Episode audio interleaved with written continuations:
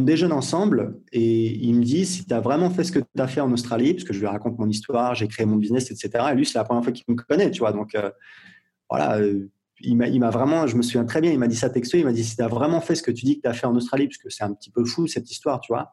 il me dit tu devrais pas chercher un, travail, tu devrais te lancer sur ton blog.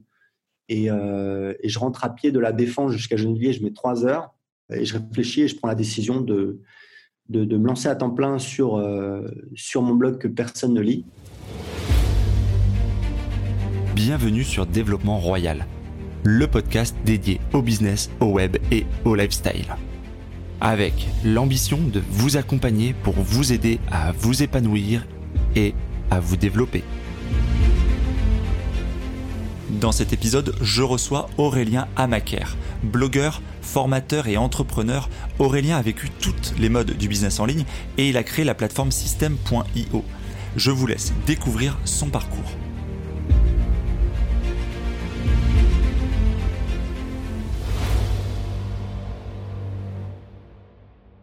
Bienvenue donc euh, Aurélien, merci d'avoir accepté l'invitation pour le podcast Royal Développement.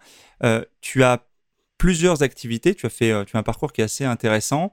Euh, moi, je t'ai découvert au travers d'un premier livre euh, qui parlait de, du blogging. Et puis, plus récemment, moi, je suis un de tes utilisateurs du système système.io qui est un outil qui permet de vendre des produits digitaux, notamment des formations. donc, merci à toi d'avoir accepté cette invitation. Salut Patrick, merci à toi pour l'invitation. Alors, est-ce que tu peux euh, nous situer un petit peu euh, quel âge tu as et, d'où tu viens, quel a été un petit peu ton, profil, ton parcours, on va dire, euh, avant d'arriver là où tu en es aujourd'hui? Oui, bien sûr. Donc, moi, j'ai 40 ans. j'ai commencé comme. en fait, j'ai eu un bac plus 5 en informatique et réseau à l'université. Donc, voilà, je n'étais pas un élève forcément brillant, donc je suis à l'université. J'ai réussi à avoir un bac plus 5. J'ai commencé à travailler comme salarié, comme administrateur système et réseau dans une petite boîte d'émergement en banlieue parisienne. J'ai fait ça pendant deux ans et demi. Et, euh, en fait, euh, j'ai commencé à tomber dans le monde du développement personnel. À l'époque, euh, voilà, tu vois, j'avais la vingtaine, donc c'était les sites de séduction, etc.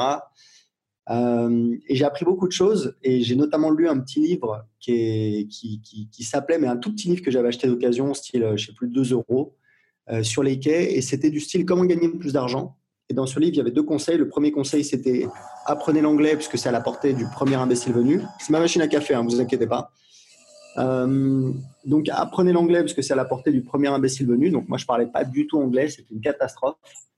Euh, j'ai eu zéro bac en anglais. Euh, je suis allé à la fac, j'étais, j'étais dans le, groupe des nuls et crois-moi que j'ai pas beaucoup progressé. Donc, c'était apprenez l'anglais, premier conseil. Deuxième conseil, c'était si vous êtes à la technique, passez commercial. Donc, j'ai commencé à apprendre l'anglais un petit peu tout seul, euh, même complètement tout seul d'ailleurs, en en faisant un petit peu tous les jours.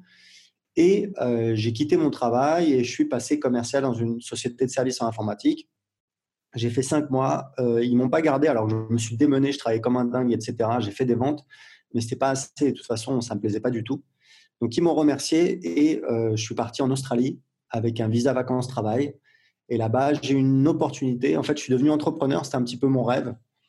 Euh, et j'ai euh, lancé mon premier business. Donc, ça, a duré un an et demi. Euh, voilà, ça, a très bien marché. J'ai gagné pas mal d'argent. Et j'ai gagné, voilà, j'ai gagné à peu près 100 000 euros. J'ai mis 50 000 euros de côté, pour être précis. Et je suis rentré en France. Je savais pas quoi faire. J'ai rencontré des blogueurs amateurs qui gagnaient entre 500 et 1000 euros par mois avec leur blog. et du coup, j'ai décidé de me lancer. C'était il y a exactement 10 ans. Je me suis lancé sur Internet à temps plein. Voilà.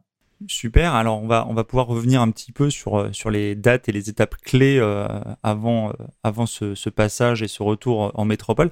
Tu dis que tu avais une vingtaine d'années au moment où tu as, commencé comment dire tu étais dans ton cursus etc. Tu as commencé les études d'informatique. Tu habitais où à l'époque? Tu étais en région parisienne ou tu étais où? Bah, j'habitais, euh, enfin, quand mon premier boulot, c'était à Massy. Euh, moi, j'habitais à Longjumeau. Euh, j'avais un appart sympa, une Super 5, une Clio, voilà. voilà, j'étais en mode. c'est des super années, hein. franchement, je me suis éclaté. J'aimais bien cette boîte, j'aimais bien mon travail. Ce qui est dingue, c'est que je faisais des astreintes de nuit et en fait, très rapidement, je gagnais 3000 euros net par mois. ce, qui était, ce qui est toujours un bon salaire, hein, ce qui était un très bon salaire, tu vois, à 25 ans. Euh, et du coup, bah, dès que je sortais du boulot, euh, c'était, euh, c'était voilà quoi, c'était c'était un peu, c'était un peu l'aventure, quoi. C'était, moi, j'ai grandi en banlieue parisienne à Gennevilliers, j'avais vraiment pas d'argent. donc là, j'ai commencé à m'éclater, j'ai commencé à sortir. voilà, c'est cool. Quand tu, justement, tu dis que tu viens d'un milieu où tu n'étais pas forcément, voilà, nanti, où c'était pas forcément euh, le, je veux dire, les repères n'étaient pas forcément des gros gros salaires, etc. C'était euh, c'était une motivation pour toi justement de faire un cursus ou de où tu avais en ligne de mire justement une certaine forme de réussite euh, sociale ou économique ou c'était quelque chose qui n'était pas forcément pas forcément l'ambition numéro un ou au contraire quelque chose qui était important pour toi? Ah non, c'est clair, c'était super important. Moi, si tu veux, c'est marrant parce que j'ai, je sais pas si c'est vrai ou si c'est voilà ta mémoire qui, ma mémoire qui me joue des tours, mais j'ai cette image de moi où j'étais dans la cour d'école et c'est la cour d'école de, de l'école où j'étais en primaire, donc euh, CP-CE1. Et je me souviens avoir pensé, euh, moi plus tard, au niveau professionnel, je ne vais pas faire de la figuration. C'est-à-dire, je vais pas être. Euh, je vais faire quelque chose d'intéressant. Et à l'époque, je me souviens que dans ma tête, gagner 15 000 francs par mois, c'était un truc de malade. Et 20 000 francs, c'était le truc de dingue. Donc, non, non, ça m'a vraiment donné les crocs. Tôt. Ouais, très tôt. Bah, tu sais, en fait, moi, j'ai eu un truc. Euh, bon, voilà, enfin. C'est assez bizarre parce que j'ai, on va dire, j'ai manqué de rien. Ma mère, elle, m'offrait des jouets, etc. Mais c'est vrai que c'était, on était, on n'était pas, on n'était pas pauvre, mais on était juste au-dessus, quoi. Donc, euh, on habitait dans une banlieue où il y avait beaucoup de problèmes. Euh, voilà, il y a eu, enfin, beaucoup de problèmes. on habitait à côté d'une grosse cité. Euh, tu vois, je suis allé au collège à, Paris. Euh, clairement, bah, j'avais pas des fringues de marque. J'étais pas, voilà, je venais d'une banlieue un peu, un peu pourrie. Et euh, j'avais quel âge? Je devais avoir, je sais pas, peut-être 7 ans ou 8 ans. ma mère, en fait, elle, elle m'a emmené, elle est allée demander un crédit. Et la, et, la, et la dame, elle lui a super mal parlé. Mais tellement mal parlé, même moi, j'étais gêné pour ma mère. Je, voilà, et ma mère, elle s'est mise à pleurer, elle m'a pris par le bras et, on est sorti. Et euh, je me suis dit que, voilà, que, que je détestais les banquiers. voilà, c'était clairement c'était dur, mais ça m'a donné la niaque. Quand j'étais étudiant, j'ai fait plein de petits boulots. J'ai commencé à travailler comme plongeur euh, quand j'avais 18 ans. Après, j'ai fait serveur, j'ai fait plein de jobs d'intérimaire. J'ai fait ma dernière année d'études en alternance. Je gagnais, je crois, 1200 euros par mois à l'époque. Pour moi, c'était le, je crois même que c'était moins, c'était 900 euros, mais pour moi, c'était le nirvana. Donc, ça m'a donné la niaque et très tôt, j'ai commencé à me débrouiller pour gagner de l'argent. Et euh, il y a eu de la chance. Clairement, la boîte où je suis tombé, où je faisais des astreintes de nuit, parce que je ne connaissais pas du tout ce système-là, c'était très dur. C'était une semaine, toutes les quatre semaines, on était réveillés euh, toutes les nuits, euh, plusieurs fois par nuit, c'était très dur. Mais voilà, ça m'a permis de gagner tout de suite 3000 euros net par mois et j'ai toujours j'ai toujours gagné de l'argent et voire même beaucoup d'argent. Et je pense que ça, ça, vient vraiment du fait que, que j'ai manqué et que ça m'a poussé à, trouver des solutions. Je suis, intimement convaincu que des, des choses, effectivement, qu'on a comme ça, euh, des images, hein, comme ce souvenir euh, de, de, cette, de cette histoire d'emprunt dont tu parles, qui sont euh, hyper, hyper fondateurs, en fait, dans, ce que, dans la volonté qu'on peut avoir après à soulever ou ou à accomplir des choses. Est-ce que tu te rappelles pourquoi ces références matérielles? Est-ce que tu connaissais des gens? Est-ce que tu avais est-ce que des inspirations, que ce soit des proches, hein, des, proches de, ta famille, qui eux avaient justement une réussite, une forme de réussite sociale, et tu disais, bah, c'est justement ça pour moi une forme de réussite sociale. Tu disais par exemple, tu avais l'image euh, en primaire de 15 ou 20 000 euh, euh, francs. C'était d'où venaient ces références? Est-ce qu'il y avait des, des gens. qu'est-ce que qu'est-ce qu'un métier qui compte signifiait pour toi en fait euh, C'était quoi le, le, nirvana ou le graal à atteindre? Parce que tu t'es tourné finalement vers l'informatique. Est-ce que c'était lié à ça ou pas du tout? Non, en fait, ce qui. Alors pour moi, euh, faire un truc qui compte, c'est juste avoir de la réussite. À l'époque, je me disais, bah voilà, c'est être manager, c'était, je crois, être ingénieur, cadre, c'était un petit peu les références que j'avais. Parce que du côté de ma mère, c'était, euh, enfin voilà, c'était tout le monde était euh, soit euh, un site, euh, soit travailler à Pôle emploi, soit été sorti de prison, tu vois, pour certains. et bon, après, on va pas rentrer dans les détails, sinon ça va durer des heures. Mais en fait, moi, c'est un peu spécial parce que j'ai grandi avec ma mère et mon père. Je le, je le connaissais, je le voyais peut-être une fois par mois.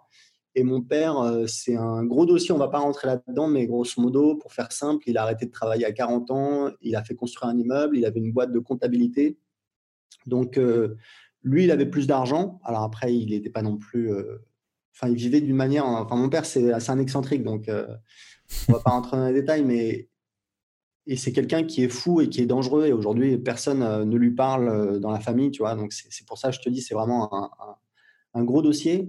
Mais il m'a clairement, je pense que grâce à ça, le fait de le connaître, ça m'a permis de voir qu'il était possible d'avoir une vie différente. Parce que mon père, c'était voilà, un excentrique, il avait un camion, il venait me chercher dans la de camion, tu avais un hamac. Quand j'avais 13 et 14 ans, on est allé à New York, euh, passer 3-4 semaines. Alors, voilà, c'était beaucoup de conflits, etc. Ça s'est voilà, plutôt mal passé, mais ça m'a donné justement cette vision qu'il était possible de faire quelque chose de différent euh, alors après des années plus tard, j'ai découvert qu'en fait, euh, il avait un peu grugé ses frères et sœurs, etc. C'est comme ça qu'il a eu l'argent pour construire l'immeuble. Bon, bref, je ne vais pas rentrer dans les détails, mais au moins, ça m'a donné cette, euh, cette, vision. Et pour l'informatique, bah, c'est très simple. Comme j'étais pas un, très bon élève, j'ai eu 10,16 au bac. donc c'est, mais j'étais sûr que j'allais avoir, mais j'ai eu 10,16. Donc en fait, voilà. Et je suis allé à la fac et, et je me souviens donc maths et informatique parce que c'était là, voilà le truc classique, tu vois. Et premier jour de la deuxième année, la prof, elle dit Bon, bah, les gars, euh, faut choisir votre spécialité, c'est maths ou informatique Moi, j'ai dit Ah bon, bah, je n'étais pas au courant. Bah, maths, euh, clairement non, parce que franchement, c'est l'enfer. Quoi. Tu fais 10 heures de maths en première année, c'est juste horrible.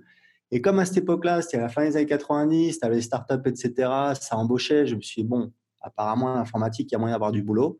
Et boum, c'est comme ça que j'ai fait informatique. Ok, je comprends un peu mieux le, le choix, euh, le choix de l'informatique et je te remercie pour le partage et, la digression un petit peu autour de, de l'environnement familial, car effectivement, bon voilà, c'est des choses toujours un peu, un peu personnelles, un peu intimes, mais comme c'est toujours aussi un élément euh, constitutif, moi je, je le dis souvent, euh, c'est vrai que les, les, gens quand tu discutes avec eux, quand ils ont des blocages à, passer à l'action ou à faire des choses, euh, c'est toujours intéressant de faire un peu une introspective hein, sur soi-même pour, pour voir d'où ça peut venir, parce qu'on a tous des références, des, exemples ou des contre-exemples, et c'est souvent, c'est souvent important de comprendre ça pour arriver à, avancer et à dépasser certaines choses.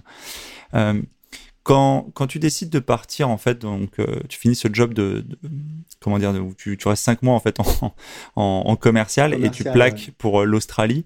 Euh, bon, tu avais déjà fait un passage à New York. Euh, qu'est-ce qui t'oriente vers, euh, vers ce choix? Pourquoi l'Australie et pas un autre endroit? Et on est en quelle année alors concrètement à peu près? Ouais, donc c'est en 2007. Donc moi j'ai arrêté mon travail d'ingénieur, enfin administrateur informatique et réseau fin 2006. Et donc voilà, j'ai fait ce travail de commercial pendant cinq mois jusqu'à mars ou avril 2007. Et en fait, ce qui se passe, c'est que donc moi j'ai toujours voyagé parce que j'ai toujours, à chaque fois que j'ai eu l'opportunité, j'ai toujours, toujours, toujours, toujours voyagé. J'ai fait des super voyages. Euh, justement, à la fin 2006, j'étais allé au Mexique euh, avec un, copain euh, de la fac qui avait un copain qui faisait un VIE à Mexico et on a passé deux semaines à bourlinguer dans tout le Mexique. C'était juste génial et ça m'a donné envie d'apprendre l'espagnol. j'ai commencé un peu à apprendre l'espagnol et du coup, ça va jouer un petit peu sur la suite des événements. en 2005, j'ai un ami de la fac qui, m'a, qui était marié avec une chinoise qui était en Chine et qui m'a dit bah voilà, si tu veux, viens.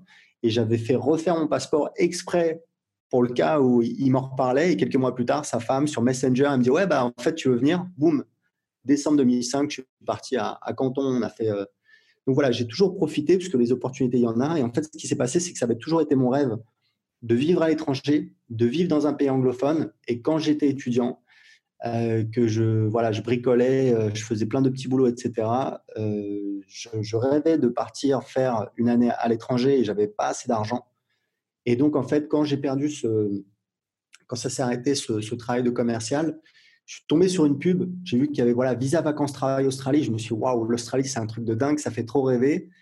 Et euh, genre deux jours plus tard, j'ai pris mon visa, j'ai pris mon billet d'avion, 11 septembre 2007, parce que je voulais que les gens, euh, que ce soit facile pour eux de se souvenir de, la date, tu vois.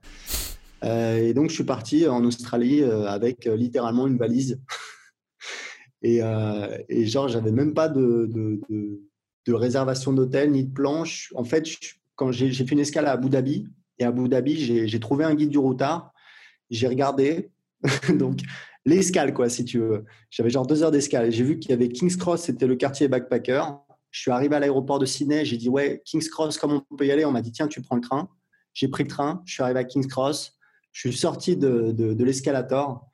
Euh, au passage, il y a une fille qui m'a fait un beau sourire et je suis rentré dans le premier backpacker venu, ce qui n'était pas forcément une bonne idée parce qu'il était assez crade et voilà, euh, l'aventure a commencé là-bas. Et donc, euh, tu pars en Australie finalement euh, sur, un, sur une publicité euh, qui, qui te séduit et qui te. Tu serais tombé sur une publicité pour une autre destination. C'était. tu partais. Tu... Ouais, alors oui et non, puisqu'en fait, tu avais le visa vacances-travail qui est un truc juste génial qui te permet d'avoir un visa où tu peux travailler pendant un an. Donc, tu sais que c'est un confort énorme parce que tu débarques, voilà, tu peux commencer à chercher du boulot. Euh, donc, tu vois, c'était pas genre euh, tu pars deux semaines en vacances en Thaïlande, quoi. C'était en mode, OK, je vais pouvoir euh, passer six mois ou un an là-bas et, travailler. Tout à fait. Mais en même temps, finalement, tu pars assez, assez vite, presque précipitamment, et t'as pas préparé le terrain. Je veux dire, là-bas, t'as pas de contact, t'as pas, pas de point de chute précis, et tu sais pas ce que tu vas faire comme boulot, en fait. Tu dis, on verra bien. Ouais, alors même pour développer un petit peu, mais c'est vraiment anecdotique, c'est-à-dire qu'en fait, quand j'ai commencé à apprendre l'anglais, euh, donc en 2004 tout seul, j'ai commencé à me faire des amis américains à Paris. En plus, je sortais beaucoup, euh, je draguais, euh, laisse tomber quoi. Je draguais dans la rue, je draguais dans les bars, je draguais sur Internet, je draguais au boulot. J'étais en mode, en mode, on va dire un peu, un peu consommation. donc voilà, c'était une période un peu, un, un peu marrante. Et en fait, je me suis fait des amis américaines et il y en a une qui m'a invité euh, pour son anniversaire à New York, donc c'était en juillet 2007. Donc j'étais au chômage, euh, je suis, parti là-bas une semaine, on est allé à Washington, etc. C'était cool. en fait, elle m'a dit Ouais, viens à New York, euh, tu vas te faire 80 000 dollars par an, etc. Donc moi, j'étais chaud.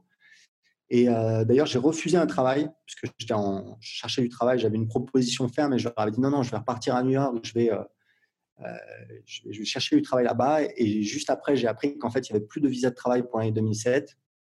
Donc, mon plan était tombé à l'eau. Et c'est là où je tombais sur la pub pour l'Australie. Et là, je me suis banco, parce que tu vois, tu avais justement cette question du travail, où je savais que j'aurais un visa de travail. Ok, je comprends mieux. Pourquoi finalement, alors que tu montes un business là-bas, tu vas nous en toucher deux mots, euh, tu décides de finalement rentrer C'est quoi Tu es allé au bout, du, au bout de l'histoire là-bas Ou simplement c'était administratif, il fallait que tu rentres par rapport à l'histoire du visa de travail?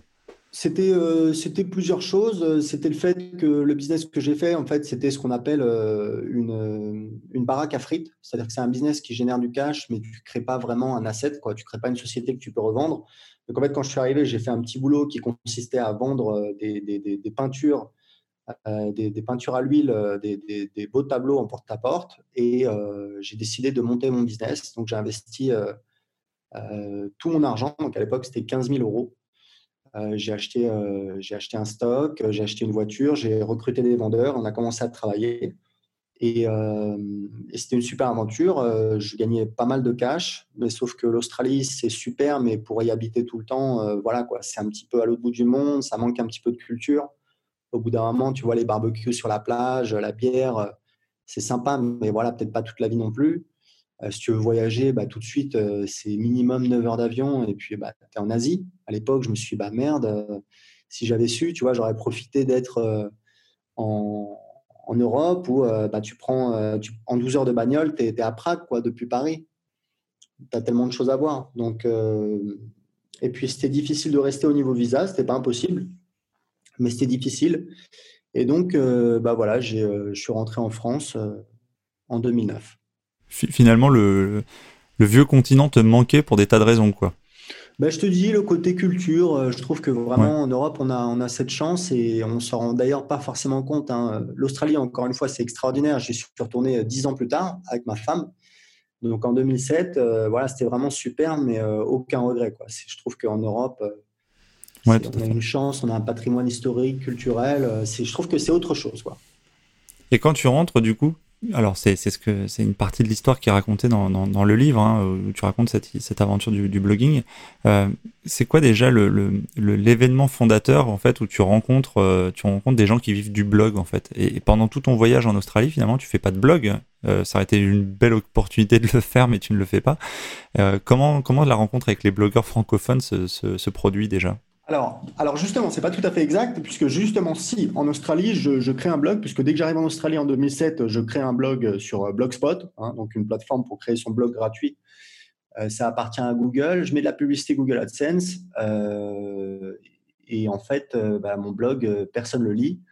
Je vais gagner 2,55 euros avec la publicité en deux ans et me dire que c'est impossible de gagner de l'argent avec un blog. Mais je continue quand même à publier quelques articles juste pour le plaisir. Euh, et je commence à suivre des, euh, des blogueurs, euh, donc notamment Cédric Anissette sur son blog Business Attitude. Il y a Olivier Roland que j'avais croisé en fait une fois à Paris D'ailleurs, on n'avait pas trop accroché, on s'était même un peu, pas méchamment, mais voilà, on n'avait pas trop accroché. qui lance donc des livres pour changer de vie. C'était donc en 2008. voilà. Et, je les suis sur Internet. Et en fait, euh, quand je, rentre en France, je cherche à rencontrer des gens. Donc, je rencontre euh, d'abord euh, Cédric Anissette.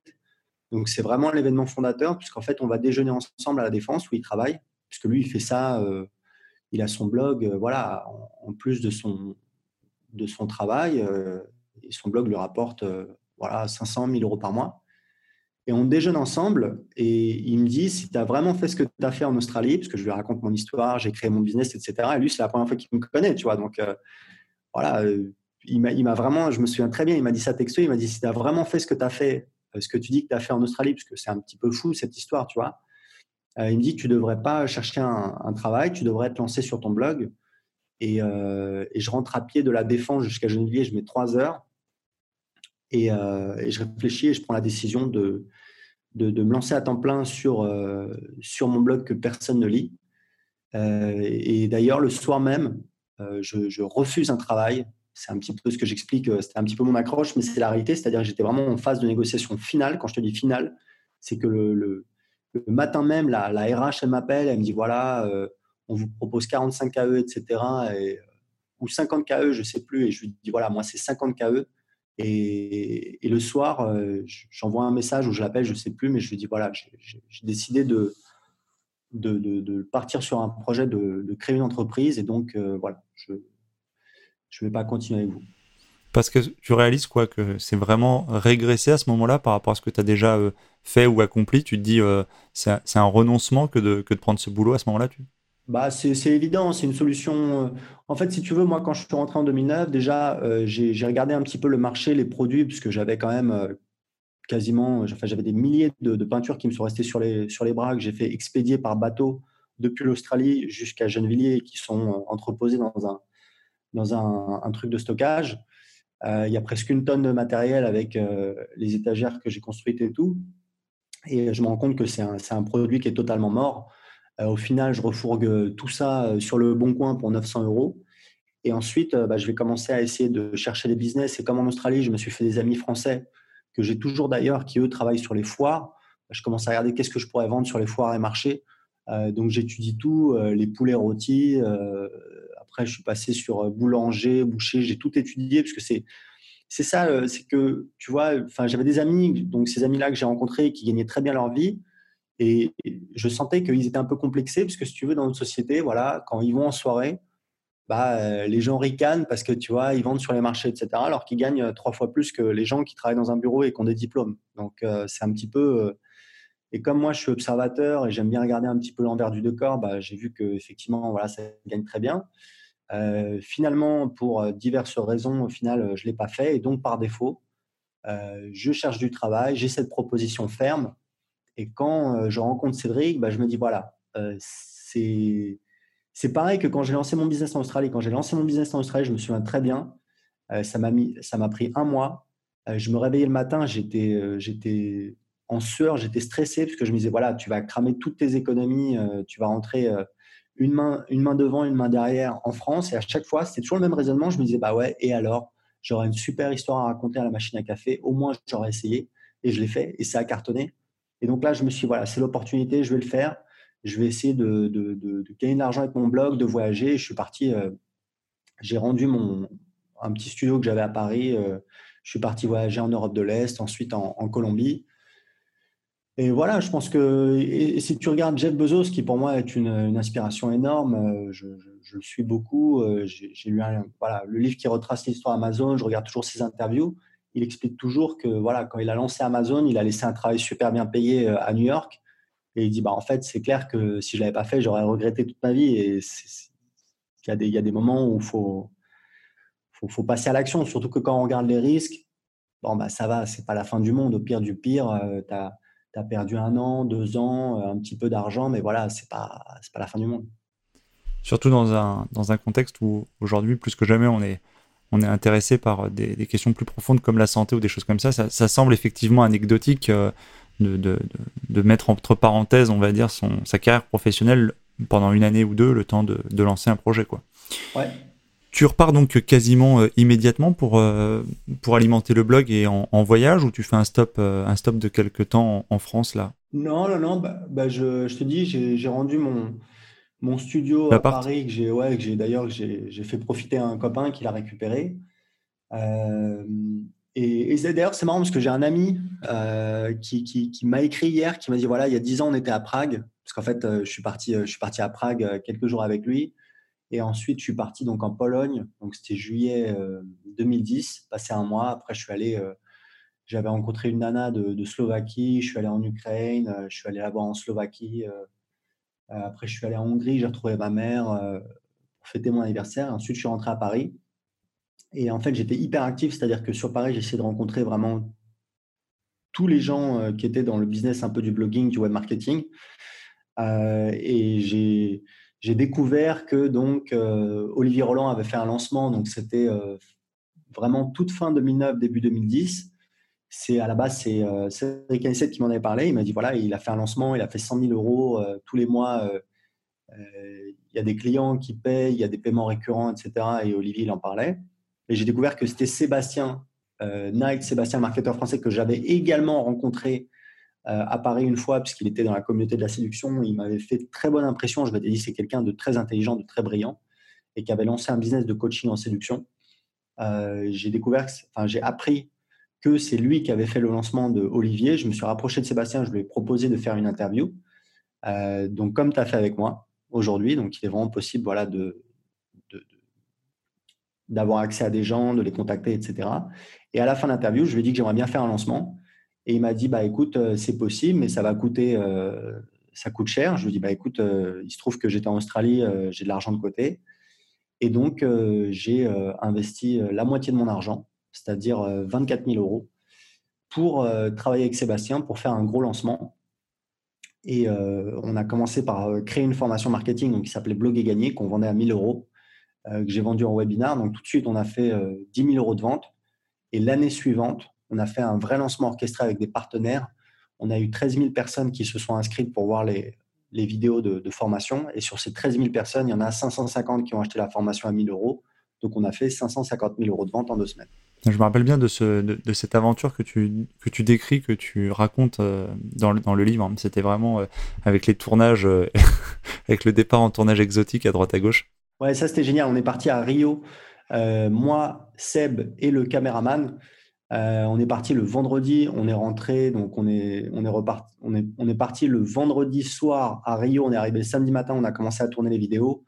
Ensuite, on est parti sur une île, je ne sais plus comment elle s'appelle, et le lundi soir, on est reparti de Rio, on est arrivé le mardi matin à, Paris. C'était vraiment une aventure extraordinaire.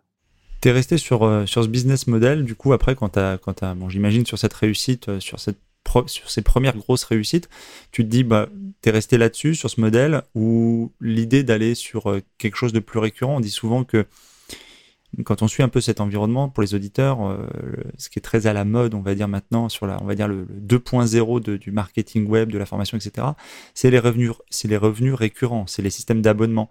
C'est ça qui te conduit derrière à, à créer la plateforme. Qu'est-ce qui se passe en fait? Pourquoi tu arrives à la création de la plateforme?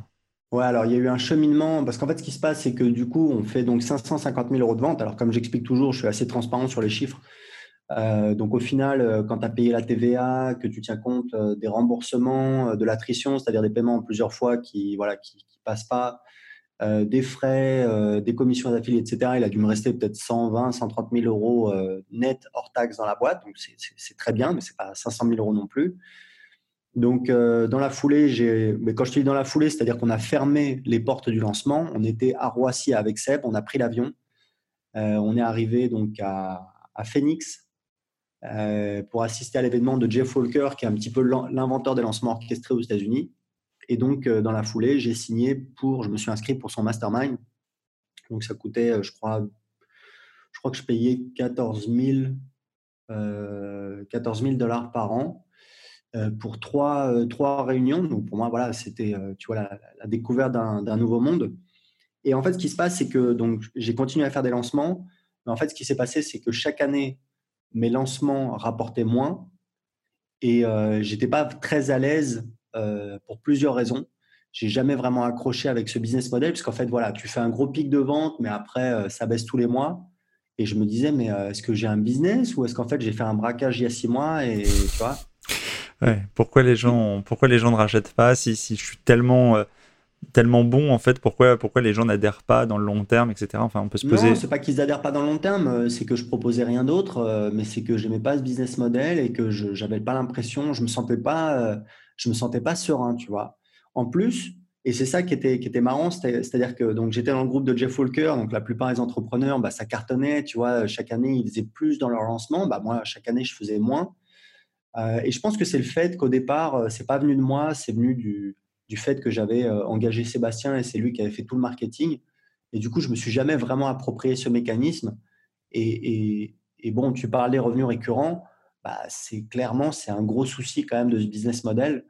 Euh, et c'est marrant parce qu'au départ, quand on dit les lancements orchestrés, tu vas faire un an de chiffre d'affaires en deux semaines, tu dis waouh, c'est génial. Et en fait, c'est tout le contraire. C'est-à-dire que bah, déjà, c'est un pic d'activité, donc euh, bah, c'est une source de stress de dingue. Euh, si tu te loupes, bah, tu as foiré ton chiffre d'affaires de l'année, donc tu es dans la merde. Euh, tu n'as pas de revenus récurrents. Euh, comme c'est un événement qui arrive une fois, bah, c'est difficile d'optimiser, puisque tu vois, tu es un petit peu dans l'urgence. tu vois, tu peux pas vraiment speed tester, tu peux pas vraiment optimiser, puisque tu n'es pas sur un processus récurrent, tu es sur un truc qui revient, mais une fois par an. Donc, donc ça a énormément d'inconvénients. Moi, j'ai jamais accroché. Et ce qui s'est passé, c'est que donc ensuite, tu as eu 2012, 2013, 2014, et fin 2014, j'ai décidé donc d'arrêter le lancement, d'arrêter le mastermind aux, États-Unis. Je suis parti tout seul dans mon coin. Donc euh, voilà, j'avais mon business, euh, ma liste email, euh, je faisais des vidéos sur YouTube qui marchaient pas énormément. voilà, pour être très clair, mais j'avais quand même un système qui me permettait, grâce à ces vidéos sur YouTube et également à mes blogs, je ne sais plus combien je faisais de leads de nouveaux inscrits sur ma liste email par jour, mais c'est à peu près une centaine. Et je faisais, allez, on va dire 20 000 euros par mois de chiffre d'affaires. Ce qui est quand même euh, tout à fait honorable. Ce qui est tout à fait honorable, mais je vais être très sincère avec toi, euh, puisque je suis quelqu'un voilà, d'assez euh, assez transparent. Je trouve que c'est assez. Enfin, je préfère travailler comme ça. J'étais dans une situation assez bizarre où en fait je gagnais très bien ma vie et je me sentais comme un échec parce que j'entendais, voilà, les autres, ils faisaient des lancements, ils faisaient un million, deux millions. Et moi, j'étais tout seul dans, mon coin. Euh, alors, euh, justement, bah, ça a coïncidé avec notre installation à, Lisbonne, puisque donc, voilà, j'en ai pas parlé, mais quand je suis parti euh, en 2010 en, Colombie, j'ai rencontré ma femme, ma future femme. On s'est marié en 2013, donc 2013-2014, on a habité en Colombie et on est parti voyager à Lisbonne au Portugal et j'ai voilà, je suis juste tombé amoureux de cette ville. Et euh, donc, on est venu s'installer à Lisbonne en 2015. Donc, sur le côté personnel, c'était voilà, c'était génial. On, était très content d'être à Lisbonne. Euh, sur le côté professionnel, voilà, encore une fois, je, gagnais ma vie très correctement, mais c'était un peu difficile et surtout, bah, j'étais tout seul et puis j'entendais parler des autres qui cartonnaient, etc. Et donc 2015-2016, c'était euh, c'était un peu difficile. Et en fait, pourquoi je suis parti sur ce business euh, récurrent? Déjà, il y a un livre que j'ai lu qui s'appelle The Automatic Customer. C'est de John Barillo. C'est quelqu'un qui a écrit un autre livre que j'avais lu et qui m'avait beaucoup inspiré, qui s'appelle Build to Sell, où c'est vraiment sur comment valoriser son business. Donc, Build to Sell, c'est construit pour euh, être revendu. Sous-entendu, bah, ça a de la valeur. Donc, un livre très, très intéressant sur comment euh, créer un business qui a de la valeur et qu'on peut revendre. On mettra dans, le... ouais, on mettra dans les descriptifs. je, je, prends note et je mettrai.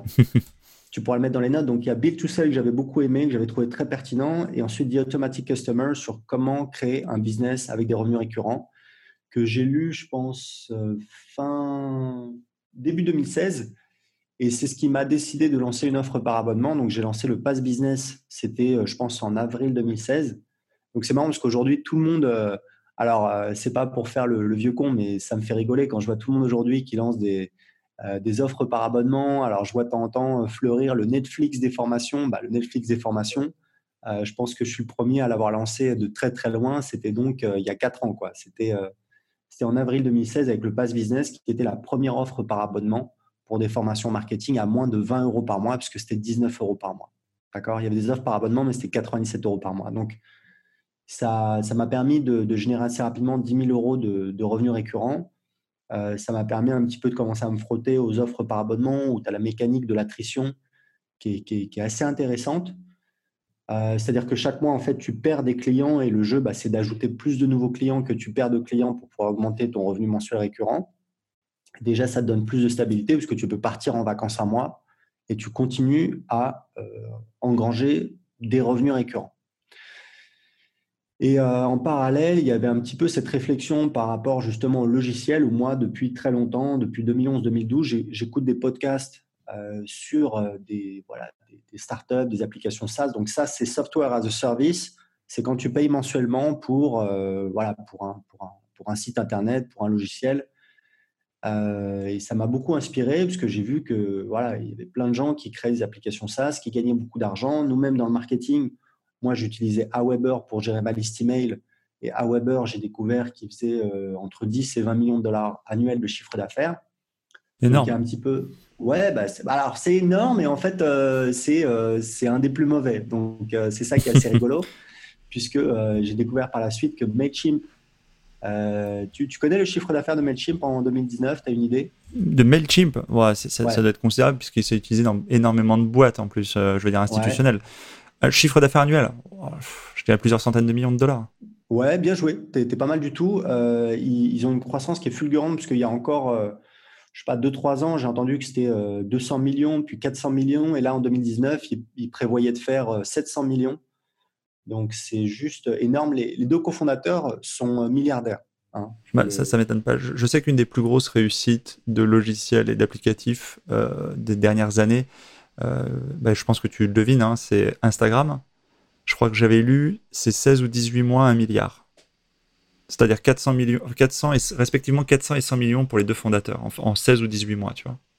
Ouais, alors attention, parce que c'est pas tout à fait pareil, parce qu'Instagram, c'est c'est pas du SaaS. Euh, non, c'est encore autre chose, mais dans l'applicatif en général. Après, tu prends, tu prends Evernote, on peut considérer Evernote en, en, SaaS éventuellement, qui est très très utilisé, qui est plus proche aussi peut-être de certains auditeurs, parce que bon, beaucoup de gens prennent des notes et, Evernote est vraiment puissant. Enfin, c'est, je crois qu'Evernote était pendant longtemps dans le top des meilleurs apps en fait de l'App Store, par exemple. Alors Evernote, c'est une boîte en fait. Euh, je, je, je, suis de loin. J'utilise Evernote tous les jours. Euh, j'adore prendre des notes même si le logiciel a quand même, euh, enfin voilà, je pense qu'on pourrait faire mieux, mais Evernote, c'est une boîte qui est en difficulté. C'est-à-dire qu'en fait, ils, sont, ils ont investi un petit peu n'importe comment, euh, ils sont retrouvés en difficulté, mais il y a déjà longtemps, hein, il y a déjà 3-4 euh, ans, ils ont commencé à un petit peu à redresser la barque, mais c'est n'est pas une boîte qui, cartonne en fait. C'est une boîte qui a une valeur évidemment, qui doit valoir plusieurs, je sais pas, dizaines, voire centaines de millions de, dollars, mais, mais c'est une boîte qui n'est qui, pas, en, qui est pas, en, qui est pas en croissance. Quoi. Ce qui est marrant, c'est de voir que tu me parlais de MailChimp là, il y a deux secondes. Il y a, pas mal d'alternatives. Je discutais récemment avec quelqu'un d'autre qui, a aussi une, boîte en France. Et euh, il y a des alternatives. Je pense à HubSpot, par exemple. Ouais. Et c'est marrant que des, pourtant des gens concurrencés, etc. C'est le principe. Souvent, les gens disent Je vais pas me lancer, il y a déjà des concurrents. Et je leur dis Mais pourtant, bon, il y a, il y a Adidas, il y a Nike, il y a, et puis plein d'autres. Euh, je veux dire, il y avait New Balance ou tu as, plein de marques en fait euh, de sport, sportwear ou de, chaussures qui existent et qui de nouvelles qui se lancent chaque jour probablement. Et c'est un peu pareil pour les logiciels. Tu vois, il y a Mailchimp, HubSpot existe à côté. Je sais pas s'il fonctionne très bien aussi euh, Non mais attends.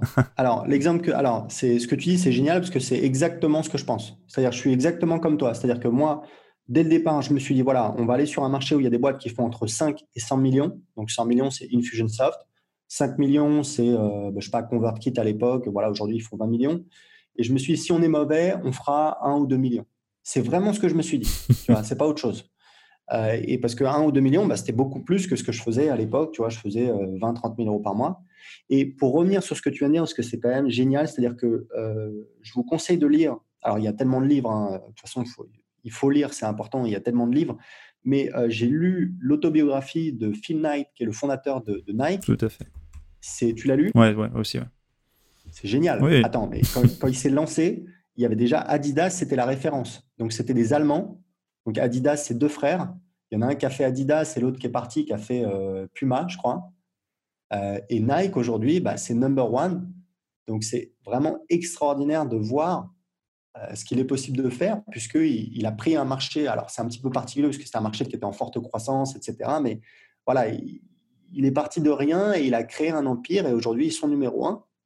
Et aujourd'hui, tu vois, par exemple, cette marque-là, donc c'est, je trouve que le, le, logo est vraiment moche, mais on, on, la voit partout maintenant. Tu vois, tu vois ce que c'est cette marque de sportswear?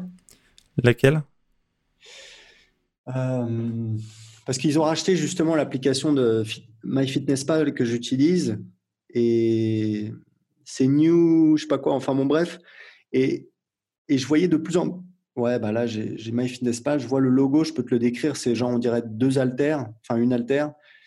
Et, euh, mais je n'aime pas du tout ce logo et je le vois partout maintenant. Et du coup, il y a l'année dernière, j'ai cherché et j'ai vu que c'est un ancien, je crois, joueur de football américain qui a créé cette marque, mais il y a 15 ans. Et aujourd'hui, il est milliardaire. De toute façon, mais je, je vais faire une petite transgression, enfin une digression. C'est euh, sur la location courte durée, tu vois, par exemple dans l'immobilier, pour approcher sur un autre sujet, où les gens se demandent euh, est-ce que tel secteur marche Est-ce que tel secteur marche? Et je dis souvent, si un hôtel, il y a un business. C'est-à-dire que te, lancer, te lancer dans un secteur où il n'y a pas d'hôtel, peut-être, peut-être qu'effectivement oui, c'est possible, mais certainement que s'il y en a un et, qui tourne, euh, bah, c'est moche, hein, mais tu vas peut-être lui prendre quelque part de marché ou proposer une, offre alternative parce qu'on fait quand même pas tout à fait le même, la même activité, faut, faut, faut pas se mentir. Mais c'est intéressant, c'est-à-dire que souvent un des problèmes, c'est de lancer un produit euh, pour un marché inexistant. Le mec qui essaie de développer, je sais pas, euh, je sais pas le, le, vélo subaquatique pour je sais pour une population très particulière, tu vois, il n'est pas sûr de son marché, pas du tout. Il va peut-être passer un temps fou à développer un produit qui n'existe pour, aucun client. Alors que quand tu te lances effectivement dans une marque de vêtements, de sportwear ou d'autres choses, a fortiori, euh, étant donné qu'il y en a qui cartonnent, comme tu dis, euh, il y, a un marché. Donc euh, déjà, tu as au moins vu juste là-dessus. peut-être qu'il est saturé, mais il existe en tout cas. Non, mais enfin moi, c'est vraiment ce que je pense. Et je donne toujours l'analogie. Si vous voulez lancer un resto, euh, oui, il y a toujours des gens qui veulent lancer, tu vois. Euh, j'avais vu un truc une fois, plus, c'était en Amérique latine, genre euh, une, une pizza en forme de cône. bah, c'est bien, c'est rigolo, mais je veux dire, personne n'a envie de manger ça, tu vois. Donc, tu vas te retrouver à galérer. Moi, si je veux lancer un resto, je vais prendre un concept qui marche, tu vois. Ça peut être le burger, ça peut être le sushi. Je vais regarder qu'est-ce qui marche et ensuite, je vais le faire à ma sauce, c'est-à-dire, voilà, ma carte, mon prix, le nom du resto, ma décoration, tu vois, mon énergie, ma passion. Et il faut comprendre un truc, c'est que donc en prenant une idée qui fonctionne déjà, bah, tu prends beaucoup moins de risques. Par contre, après, il faut être bon dans l'exécution. Ah, c'est sûr. Voilà. Et je, viens de, trouver donc euh, c'est Under Armour. Ah oui, tout à fait. Ok. Voilà. C'est euh, d'ailleurs c'est une marque qui a, énormément cartonné, qui s'est positionnée aussi sur un segment, tout ce qui est force de l'ordre, euh, vêtements militaires, euh, vêtements de compression, etc. Alors je ne sais pas si c'était le premier axe de développement, mais en tout cas, euh, je ne sais pas s'ils ont commencé par la gamme militaire et après sont venus sur la gamme civile ou, vice versa. Mais c'était une, gamme qui était très populaire dans tout ce qui était euh, voilà métier métier au service du public, etc. Enfin métier de la fonction publique. D'accord. ce qui nous amène donc du coup, c'est tu lances du coup ton logiciel SaaS, tu décides de travailler sur cette solution SaaS en 2015, 2016 du coup à peu près. Ouais, alors euh, c'est marrant parce que je prends la décision, c'est rigolo parce que justement il y avait Olivier Roland qui était de passage à Lisbonne, euh, puisque malgré le fait que j'étais vraiment parti de mon, côté et on n'avait plus beaucoup de, rapports, bah, on est toujours, euh, puisqu'il y a des gens qui ont dit ouais Aurélien, même les gens inventent des choses, il y a des gens qui m'ont dit deux ans plus tard, apparemment il y a une histoire de commission d'affiliation, non mais les gens mais se font des films quoi, grave, on n'était pas du tout en froid, c'est des gens que j'ai toujours appréciés, c'est juste que moi je voulais prendre du recul pour vraiment trouver ce qui marchait pour moi, donc j'ai commencé à lancer plein de petits produits. Euh, j'ai commencé à lancer euh, donc euh, le Pass Business, une offre par abonnement. Et, en fait, il y a Olivier Roland, je me souviens, on, prenait un verre, donc c'était, ça devait être juillet ou août 2015, et j'en discutais avec lui. Et c'est, je crois que c'est ce jour-là où vraiment j'ai dit, voilà, je vais lancer un logiciel, puisque j'avais commencé à expérimenter. J'avais un développeur au Bangladesh qui m'avait fait une intégration Stripe, ce qui me permettait de vendre le Pass Business, etc. Et en fait, alors pour la faire, euh, voilà, pour dire rapidement, euh, fin, enfin décembre 2015, j'ai signé avec un, client français, un client de mes formations qui avait une boîte de développement au Maroc. Euh, ça s'est très très mal passé, c'est-à-dire que c'est au bout d'un, enfin j'ai perdu un an et 30 000 euros. Voilà pour la faire simple. Je ne vais pas rentrer dans les détails, mais vraiment des, incapables de première. C'est assez extraordinaire. et j'étais désespéré Donc j'ai refilé le bébé à mon développeur au Bangladesh qui m'a dit T'inquiète pas, je vais recruter des mecs sur Upwork, etc. Ta, ta, ta. Et on a fait la migration et ça marchait plus du tout. Enfin, il n'y avait pas grand-chose, mais c'est voilà. Et du coup, j'étais désespéré. et en fait, j'ai trouvé un développeur euh, sur lequel j'ai pu compter. J'ai tout de suite vu la différence avec les autres euh, et un développeur euh, donc russe.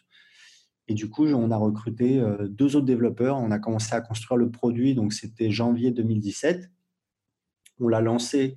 Donc, en 2017, petit à petit, j'ai migré mon business dessus. Donc, d'abord, ma liste email. Donc, j'ai arrêté Aweber après sept ans, quand même. Sept ans abonné chez Aweber. Tu vois, je payais genre près de 1000 dollars par mois. Euh, je suis passé donc sur System.io, sur notre logiciel. Ensuite, j'ai migré euh, mes pages de paiement et ensuite j'ai migré mes formations. Voilà, ça a été le process donc en 2017. Et donc, on a lancé le logiciel sur ma liste. Euh, c'était en 2018, donc ça fait deux ans. Et, ça a été, c'est juste extraordinaire, puisque si tu veux, quand on s'est lancé, il y avait déjà ClickFunnels et LearnyBox qui étaient très très bien installés. C'est-à-dire que les gens nous voyaient un peu en mode euh, c'est quoi l'intérêt, quoi, tu vois? Il y a déjà euh, ClickFunnels et LearnyBox. Le prix, le prix, non? Alors, il y a le prix. Euh, nous, on pensait aussi qu'on avait un logiciel qui était plutôt bien, bien foutu, facile à utiliser. Et en fait, ça a été une aventure extraordinaire parce que, si tu veux, deux ans plus tard, aujourd'hui, j'estime qu'on a deux fois plus de clients que, que ClickFunnels et deux fois plus de clients que LearnyBox. Je n'ai pas leur chiffre exact, mais je suis assez bon pour les chiffres.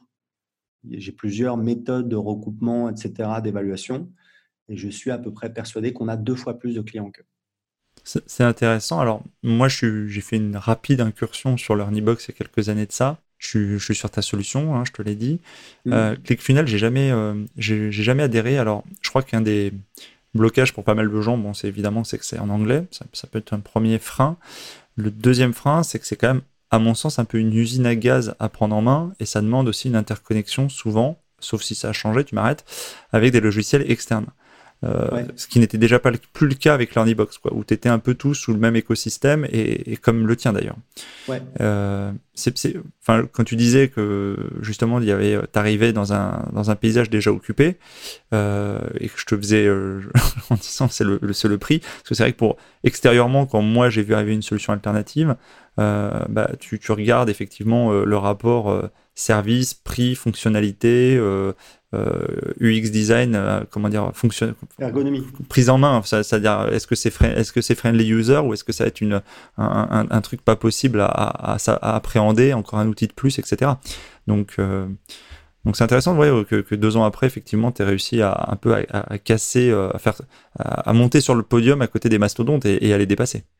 Ben écoute, c'est, enfin, tu sais, euh, alors déjà moi au niveau professionnel, du coup, euh, je, enfin, c'est, difficile à décrire, quoi, mais c'est, je prends un plaisir de, dingue. Alors il faut savoir que euh, y a quelque chose de magique dans cette équipe, c'est-à-dire que dès le départ, avec mes développeurs, on a, je sais pas, on aime travailler ensemble. je travaille directement avec eux pour le produit en fait, c'est-à-dire c'est moi qui leur dis comment on doit faire. Après on en discute, des fois ils me font des remarques, etc. Ils font attention à l'ergonomie d'eux-mêmes ils prennent des initiatives, mais c'est moi qui leur dis voilà, il faudrait faire comme ça. Euh, et je suis toujours un petit peu bah, au contact sur le groupe Facebook avec les utilisateurs, euh, les affiliés, etc.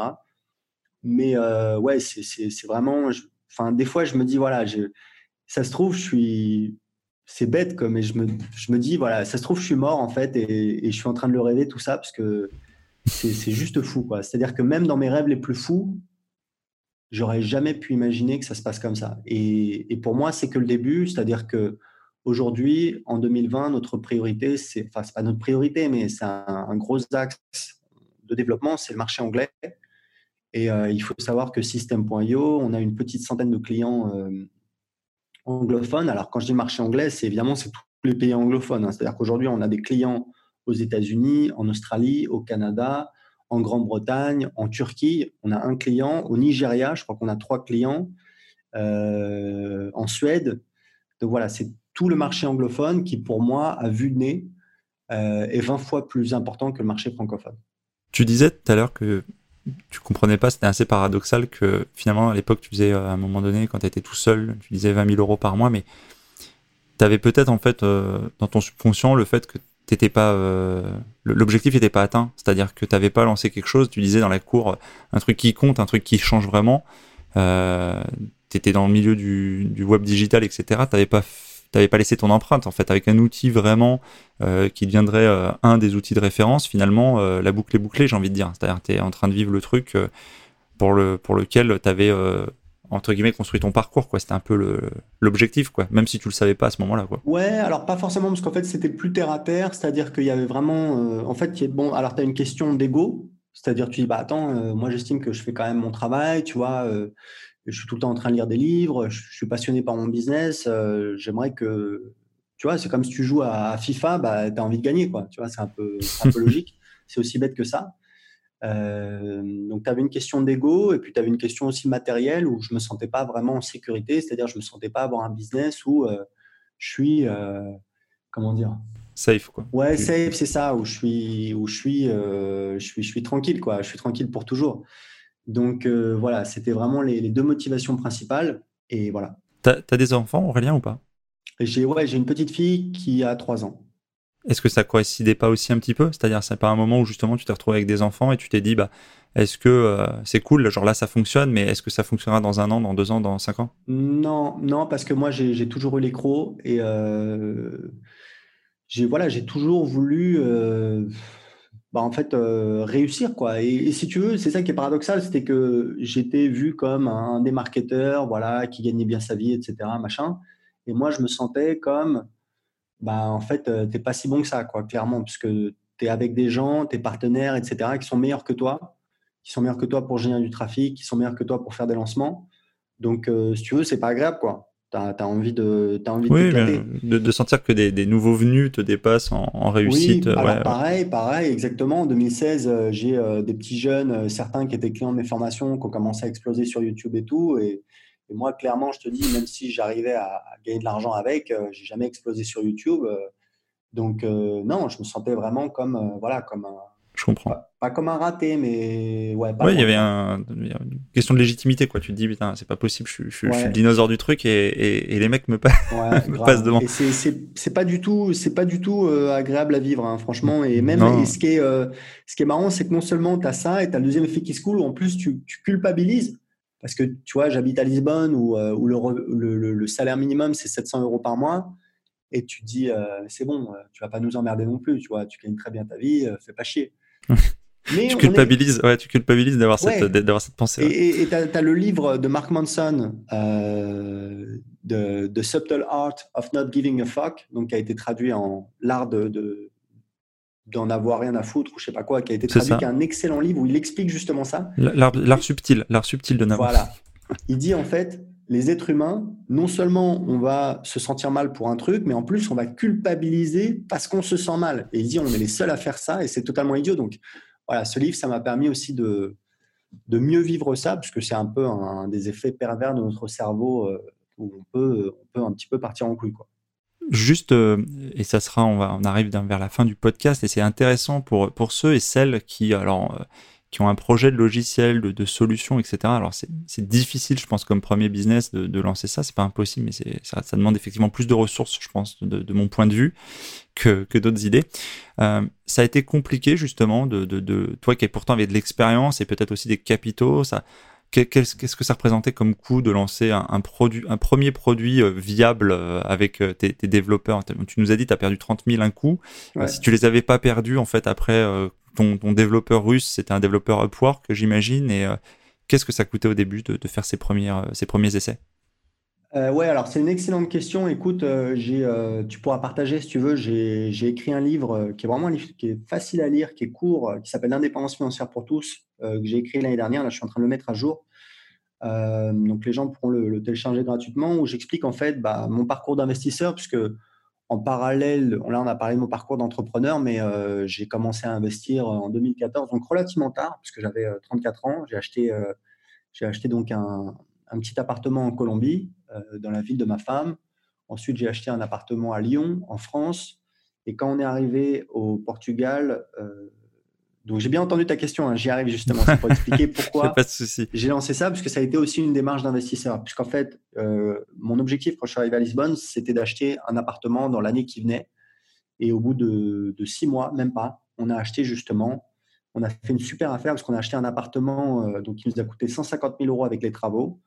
donc déjà, à la base, le jour où on a signé, on avait gagné 50 000 euros, puisque rénover, clairement, il valait 200 000. Et on l'a mis sur Airbnb et il nous rapportait 2000 euros par mois.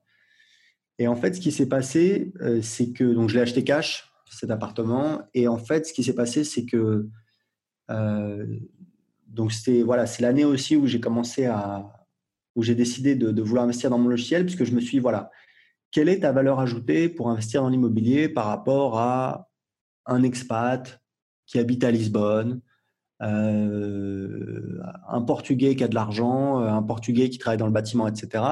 On n'a pas une valeur ajoutée énorme. A contrario, dans mon business, c'est un métier que je fais depuis maintenant six ans. J'ai une expertise. Euh, je suis très bon en copywriting. C'est l'art d'écrire des pages de vente, en email marketing, etc., en web marketing. Donc, j'ai une valeur ajoutée. Et puis, je, bah, passe mes journées dessus. Donc, j'ai une valeur ajoutée qui est beaucoup plus importante. Donc, c'est aussi ça qui m'a motivé à, investir dans, dans, ce logiciel. Et tu l'as dit, il faut savoir un truc, c'est que je connais quatre personnes qui ont essayé de faire la même chose sur le marché français et toutes ont échoué. C'est-à-dire qu'elles ont investi entre 100, 200, 300 000 euros et au final, elles n'ont rien eu du tout. Elles n'ont pas lancé de produit. Donc, et moi aussi, j'ai échoué la première année en 2016. Donc, le, développement logiciel, la règle, c'est tu échoues. C'est extrêmement difficile.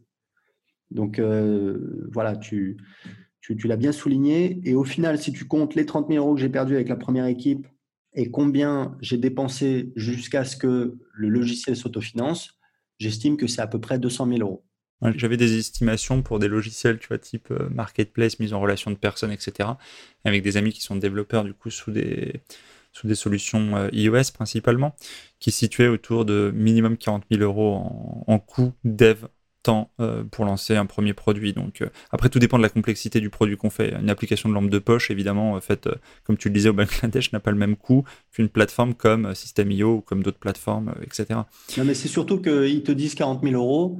Tu dépenses 40 000 euros et puis quand tu arrives à, 40 000 euros de dépensés, ils disent bah en fait voilà il nous reste encore beaucoup de travail, tu commences à payer tous les mois et puis au final tu dépenses le double, ou le triple. Donc c'est c'est extrêmement difficile. Euh, les développeurs, la plupart, euh, sont euh, moyens. Certains sont très mauvais et des très bons, il y en a très très peu. Et des très mauvais qui se croient très bons, il y en a beaucoup. Donc il faut faire extrêmement attention. Encore une fois, nous, il y a quelque chose, dès le départ, il y a quelque chose de, magique qui s'est... Enfin, je ne suis pas du tout quelqu'un de spirituel ou quoi que ce soit, mais vraiment, il y a une harmonie et c'est ça qui nous permet, je peux dire que le travail qu'on fait est juste extraordinaire euh, on prend beaucoup de plaisir dans ce qu'on fait. Il y a beaucoup de respect. Il y a beaucoup de voilà. C'est aussi mon expérience où euh, voilà, je sais les, les, manager, je sais les motiver. Aujourd'hui, ils sont très heureux dans, ce qu'ils font, euh, très contents. Je les, ai beaucoup augmentés. Et, oui, ça m'a coûté 200 000 euros, ce qui peut paraître beaucoup, ce qui est pas beaucoup. Voilà. Et c'est surtout, et c'est ce que j'explique dans mon livre, l'indépendance financière pour tous, c'est qu'en fait, si tu compares les, retours sur investissement, c'est-à-dire qu'aujourd'hui, donc en 2019, on a fait 1,5 million de chiffre d'affaires.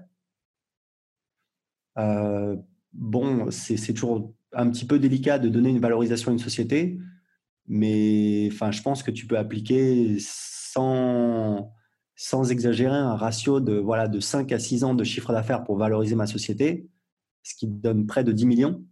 Euh, donc, quand tu investis 200 000 euros et que euh, trois ans plus tard, ça vaut 10 millions, bah, c'est bien. c'est plus que bien. Est-ce que, est que donc, euh, tu as d'autres projets d'investissement? Est-ce que tu as, as, eu le temps de, de, lancer d'autres projets logiciels ou pas du tout? Tu, tu, tu, es monotache, monoproduit et, et ça te bouffe toute ton énergie? Euh, alors, euh, oui, c'est une excellente question. Justement, euh, moi, je pense que ce qui est important, c'est d'être focus. Donc, c'est pour ça que j'ai un, petit, business qui s'appelle anglais5minutes.fr. Donc, c'est un blog sur comment apprendre l'anglais. Donc, ça a toujours été un business passif puisque j'ai jamais passé plus de, enfin, sauf quand j'ai dû, voilà, écrire une page de vente, etc., créer un produit, mais après, je le vendais pendant des années. j'ai tout délégué dessus, la création du contenu, etc. Donc, j'y passais peut-être deux heures par semaine. Je l'ai monté à 3500 euros par mois en 2015 et c'est un, un, site qui est vraiment à l'abandon. Là, j'ai regardé. le mois dernier, j'ai fait 650 euros de vente, mais c'est un truc, c'est-à-dire, voilà, entre guillemets, je vais vous dire, j'ai honte de le dire. La réalité, c'est que j'ai pas honte de le lire parce que voilà, je suis comme ça, je suis un entrepreneur et il faut avancer. Mais on répond même pas aux, emails, quoi. C'est-à-dire, c'est la cata. Il est à l'abandon total. et justement, je le, je le, vends cette semaine parce que j'avais dans, dans l'idée voilà, de, bah de, de le développer pour le revendre plus cher, etc. Mais aujourd'hui, c'est. Enfin, c'est même pas aujourd'hui, ça fait longtemps que c'est totalement idiot. Il vaut mieux que je le vende à quelqu'un qui pourra en faire quelque chose. Donc, euh, j'aimerais en tirer au moins 10 000 euros. Euh, il y a le potentiel pour euh, bah, très, très, rapidement faire 2 000 euros par mois, mais même faire plus. Il faut savoir qu'il y a quelqu'un qui travaille avec moi en 2015 qui m'a à qui j'ai, enfin, je lui ai donné les instructions pour mettre en place le tunnel de vente sur anglais.fr. Il est parti. Il a créé un site concurrent. Aujourd'hui, il fait plus de 50 000 euros par mois. donc, euh, donc voilà. Donc euh, non, non, je suis vraiment, euh, je me concentre sur sur mon projet. Si tu veux, System.io, c'est bah, justement, tu as le marché anglais. Donc là, il y a un potentiel énorme. Sur le marché anglais, ça fait un an et demi qu'on a eu la première cliente en anglais, une américaine mais euh, ça n'a pas vraiment décollé, puisqu'on était occupé sur le marché français. Aujourd'hui, sur le marché français, on a un taux de croissance, euh, c'est c'est choquant quoi. Je suis voilà, c'est vraiment impressionnant. Euh, donc sur le marché anglais, tu vois, en janvier, on a eu quatre nouveaux clients. En février, on a eu six nouveaux clients. Donc ça peut faire rigoler. Moi, j'étais content parce que je me suis dit, bah, on a fait plus 50%. En mars, on a eu 18 clients. Donc c'est trois fois plus. Et là, en avril, on est le 7. Ouais, on a eu que. On est à 4 clients, je crois, pour l'instant. Donc, euh, et surtout, je travaille avec un coach. Euh, voilà, enfin, il y a, on, fait du référencement, on fait du SEO depuis septembre et ça commence à, ça commence à grimper. Donc, euh, non, en fait, je pense qu'on a. Voilà, on a, on, a, on a énormément de travail. Il faut que voilà qu'on soit concentré sur, sur ce qu'on fait, puisque bah, il y a moyen de faire 10, 20, 30 millions par an. C'est une très bonne transition que tu fais euh, avec ton histoire de coach. Euh, c'est, est-ce que tu as des méthodes particulières euh, justement en termes d'organisation? Tu disais que tu étais hyper focus. Est-ce que, tu vois, moi personnellement, je pratique le Miracle Morning. Est-ce que tu as des routines particulières dans l'organisation, dans le fait d'avoir pu mener des projets assez différents tout au long de ce, de ce temps, et puis parfois seul, donc aussi il faut une certaine, je pense, rigueur et organisation, que tu pourrais partager avec les auditeurs justement Ouais, bah alors en fait, parce que moi je travaille euh, voilà tout seul depuis euh, depuis très longtemps, enfin tout seul, euh, tout seul ou en équipe. Si tu veux, aujourd'hui, moi j'ai une boîte qui est remote, c'est-à-dire qui est totalement tout le monde travaille à distance. C'est-à-dire j'ai plus de 15 personnes dans plusieurs pays différents et tout le monde travaille à distance. On utilise Slack pour communiquer, ça se passe très très bien. Les gens travaillent, la plupart des gens travaillent quand, quand ils veulent. Donc c'est, il y a plein de boîtes comme ça. Aujourd'hui, c'est vraiment, je pense, c'est vraiment le futur. Donc, euh, nous, on n'a pas du tout été impacté par le coronavirus en termes d'organisation. Euh, donc, euh, ouais, mon organisation pour être productif, elle est très, très simple. C'est-à-dire que, alors déjà, puisque comme quand tu as un petit et qui commence à avoir six mois et qui commence à, marcher, vouloir aller partout dans l'appart, ben, là, j'ai, au début, j'ai fait du coworking, donc lâche l'affaire. j'ai acheté un bureau à 10 minutes à pied de chez moi. Et je, suis, je suis très heureux tous les matins euh, je vais au bureau et le matin, c'est simple, euh, j'essaie d'avoir gagné ma vie à midi. C'est-à-dire que le matin, alors forcément, parce que voilà, j'ai quand même, je manage quand même pas mal de personnes. Euh, voilà, je, réponds forcément. Et puis au début, je suis un petit peu sur les réseaux sociaux, le groupe Facebook de System.io, c'est un petit, il y a un petit peu un côté détente, tu vois, un petit peu cool. Mais j'essaie d'avoir fait un truc, d'avoir gagné ma vie à midi, puisqu'en fait, je sais qu'après déjeuner, je suis beaucoup moins beaucoup moins productif. Donc tout le monde euh, travaille de manière différente, mais avoir gagné sa vie à midi, ça veut dire, par exemple, avoir créé du contenu, avoir créé une formation, avoir créé une page de vente. Alors quand j'ai avoir créé une page de vente, une page de vente, tu vas pas l'écrire en, une matinée. En général, moi, je vais faire plutôt euh, une heure par jour pendant euh, deux semaines, tu vois. Donc aujourd'hui, ce qu'on fait, bah, c'est commencer à, traduire nos formations, nos offres sur le marché anglais pour développer justement tout cet écosystème avec du contenu, avec des offres pour les affiliés, etc. On a également euh, System.io est aussi disponible en espagnol. On a quelques clients en Amérique latine, en Colombie, au Chili, au Mexique. Et j'ai aussi un partenaire avec lequel je travaille pour aussi traduire les offres dans ces métiers-là, dans ces, marchés-là. Donc, donc voilà, l'idée, c'est vraiment d'être productif le matin, à midi, d'avoir fait des trucs vraiment importants pour ton business. Ça peut être voilà, envoyer un email pour faire une promotion. Et l'après-midi, je vais au sport. Alors, j'allais au sport, parce que maintenant, avec le confinement, je ne peux plus. Donc ça, c'est un peu embêtant. Euh, et euh, je fais des trucs moins importants euh, si j'ai des appels à faire, des trucs administratifs, etc. Et je continue à répondre à mon équipe sur Slack toute la journée. parce que, en fait, quand j'ai mon développeur qui me demande un truc, bah, plus vite je lui réponds, plus vite il peut avancer. Et on est une petite équipe, donc on a vraiment des choix à faire et il faut qu'on avance vite. Donc voilà, c'est ça mon, c'est ça mon organisation, c'est d'en faire un petit peu tous les jours, d'avancer un petit peu tous les jours. Super. Et au niveau des outils, tu, tu citais Slack, il y a d'autres outils justement qui ont permis de, euh, à ta boîte justement de travailler en, digitalisé euh, et, euh, et, partout dans le monde? Bah c'est ouais non, c'est Slack. Clairement, c'est la pierre angulaire. C'est vraiment génial cet outil. j'ai Time Doctor aussi que tout le monde utilise pour noter ses heures. Donc c'est un logiciel pour voilà pour tes freelances qui sont à distance c'est enfin, honnêtement, euh, je, je surveille pas souvent euh, sur Time Doctor et tout, mais ça prend des, captures d'écran. Et des fois, euh, quand tu as un doute, etc., quelqu'un, bah, il n'est pas là, tu peux aller voir sur Time Doctor bah, s'il est en ligne, combien d'heures il a travaillé aujourd'hui, tu peux vérifier s'il n'est pas sur Facebook en train de, faire autre chose. Donc voilà, je suis pas en train de fliquer les gens tous les jours parce que j'ai mieux à faire et, ça se passe bien et on fait confiance aux gens mais ça m'est arrivé de recruter quelqu'un, par exemple un, Français à Lisbonne, pour m'aider. Euh, le matin, je lui envoie des messages sur Slack ou par email, je ne sais plus, pas de réponse. Je vais sur Time Doctor, donc il est connecté, donc ça veut dire que voilà, il travaille pour moi, il me fait payer, et je vois les captures d'écran, il est sur Facebook en train de chatter avec ses amis. donc euh, donc euh, voilà, c'est un peu donc c'est Slack, Time Doctor, Evernote, c'est je l'utilise tout le temps même si c'est un logiciel qui est quand même euh, un peu vieux et buggé, je suis sûr qu'il y a mieux. Moi, je suis un grand fan de la prise de notes, euh, c'est-à-dire que j'ai plein de notes. C'est voilà, je pense que prendre des notes pour moi c'est indispensable. C'est après chacun fait comme il veut, mais euh, voilà, c'est pas pour travailler en équipe. De temps en temps, je dirais que le, pour travailler en équipe, le troisième logiciel c'est Google Doc, parce que voilà, que ce soit des feuilles Excel ou que ce soit des, documents, par exemple le support, puisqu'aujourd'hui, euh, j'ai quand même euh, au support, je dois avoir six personnes, dont un manager. Et eh ben, on a un document qui explique euh, quelles sont les, consignes, les choses à faire au support, les bonnes pratiques, etc. Donc voilà. Super. Ben écoute, on arrive complètement ce coup-ci à la fin de l'épisode du podcast. Est-ce que tu aurais un conseil, une citation, quelque chose qui, qui t'inspire et que tu pourrais nous partager, partager aux auditeurs, quelque chose, peut-être un mantra que tu t'es fait? Ah, des citations, il y en a, il y en, a plein. Hein. tu sais, il y a tellement de. non, non, mais c'est vrai, il y, a, tellement de, de, choses. Euh, je ne sais pas s'il y a une citation là qui me vient à l'esprit en particulier et qui soit pertinente pour tes auditeurs.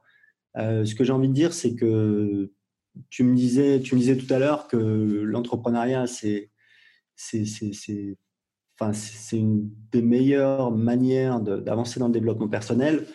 Euh, je trouve que c'est une aventure extraordinaire.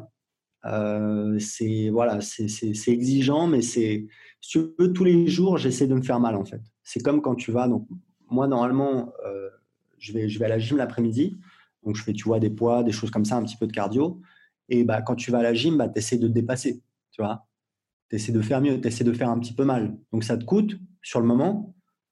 Euh, quoique, puisqu'en fait, quand tu commences à faire un petit peu de cardio, au bout de 10-15 minutes, tu es chaud et du coup, tu as envie de naturellement de, voilà, de, vouloir te bouger et tout. Mais quand tu sors, ça fait vraiment du bien. Et l'entrepreneuriat, c'est un peu pareil. C'est-à-dire que tous les jours, j'essaie de me faire mal, j'essaie de faire des trucs voilà, qui font peur, qui me font chier, ou j'avance pas.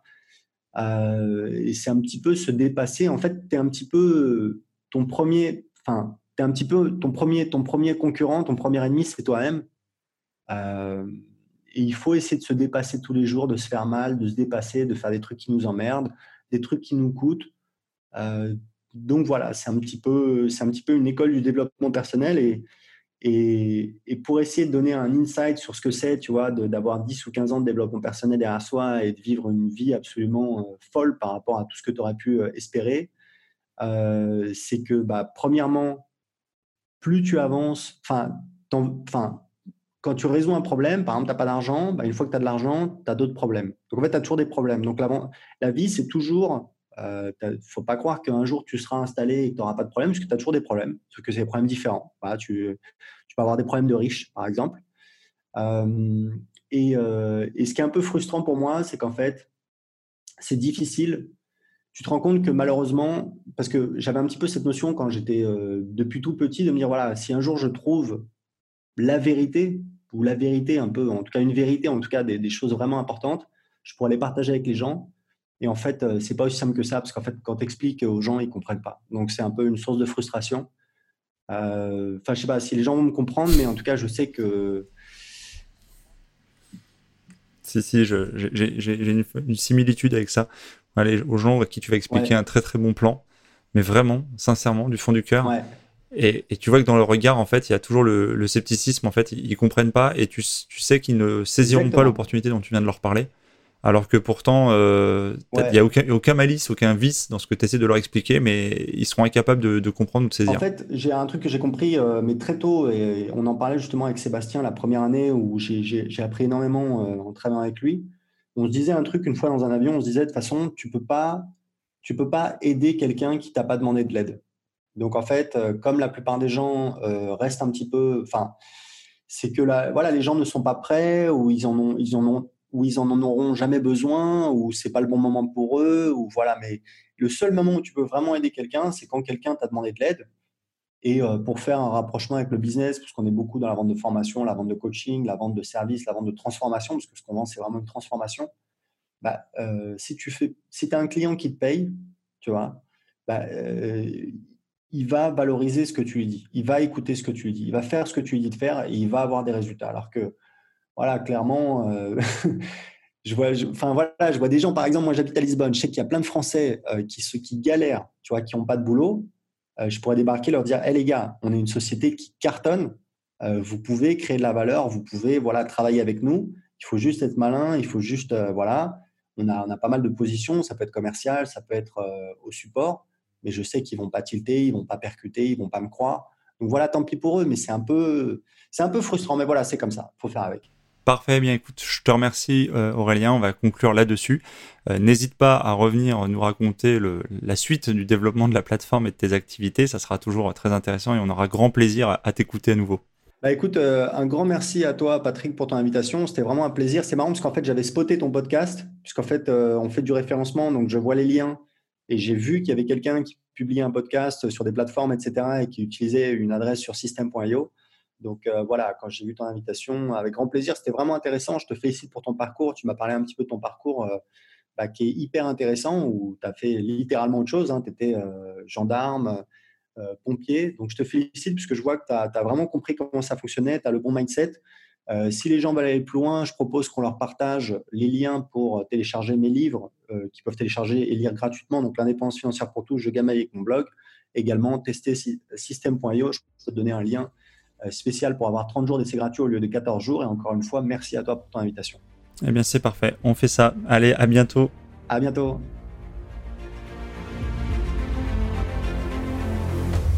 L'épisode est maintenant terminé. J'espère que vous l'avez apprécié, qu'il vous a inspiré. Si oui, pensez dès à présent à vous abonner. Et si vous voulez m'aider à faire vivre ce podcast, alors je vous invite à laisser un commentaire ou une évaluation sur iTunes ou sur la plateforme que vous utilisez. Cela me permet d'améliorer le contenu et de le faire connaître à un plus grand nombre de personnes. Et pour vous remercier de votre aide, je ferai chaque mois un tirage au sort parmi les nouveaux contributeurs et j'offrirai une heure de coaching ainsi qu'un bon d'achat de 20 euros sur Amazon. Le nom du gagnant sera publié sur Facebook. Vous pouvez bien sûr me retrouver sur ma chaîne YouTube ainsi que sur Facebook, Twitter et Instagram. Je mettrai les liens dans le descriptif de l'épisode et sur le site internet www.développementroyal.com. Je vous dis à bientôt pour de nouveaux épisodes. Si vous êtes arrivé à la fin de ce podcast, alors permettez-moi de vous proposer un passage à l'action. Si vous voulez apprendre à vous organiser pour devenir plus efficace dans votre business et dans votre vie, alors dans ce cas, inscrivez-vous à ma formation super organisée. C'est simple, il vous suffit de suivre le lien dans le descriptif de l'épisode ou sur le site www.développementroyal.com.